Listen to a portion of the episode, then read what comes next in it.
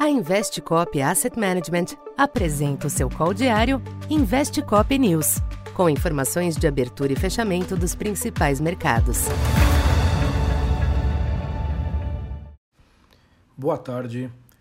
Eu sou Silvio Campos Neto, economista da Tendências Consultoria, empresa parceira da Investcop.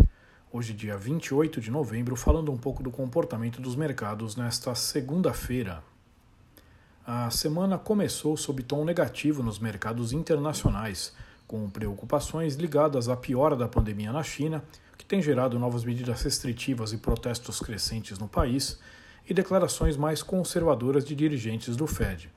Nesse sentido, o diretor James Bullard sugeriu que os mercados podem estar subestimando o nível terminal dos juros no país.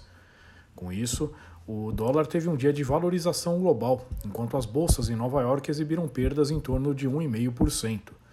Já o petróleo vinha em forte queda, mas reverteu a tendência após membros da OPEP indicarem um possível corte da produção na reunião do próximo dia 5.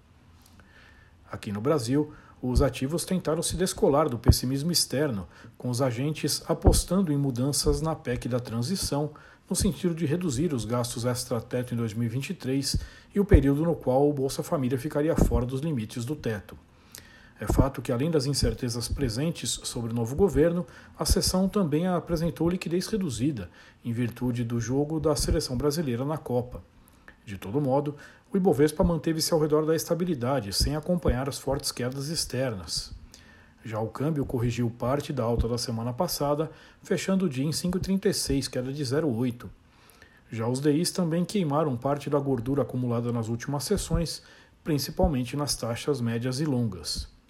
Para esta terça, os mercados globais seguem lidando com os mesmos focos de nervosismo, à espera da intensificação da agenda econômica nos Estados Unidos no restante da semana. Se amanhã o destaque fica apenas para a confiança do consumidor e preços de imóveis, a partir da quarta teremos pronunciamento de Jerome Powell e acima da indústria e dados do mercado de trabalho. Aqui no Brasil, os investidores seguem focados nas negociações em torno da PEC e todos os sinais do novo governo. Apesar desta breve melhora de hoje, as incertezas sobre os rumos fiscais não autorizam uma mudança firme de panorama.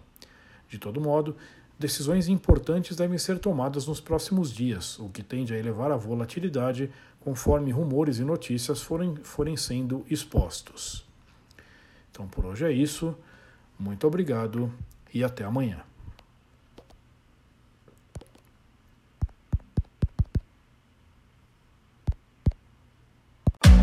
Essa foi mais uma edição Investe Cop News.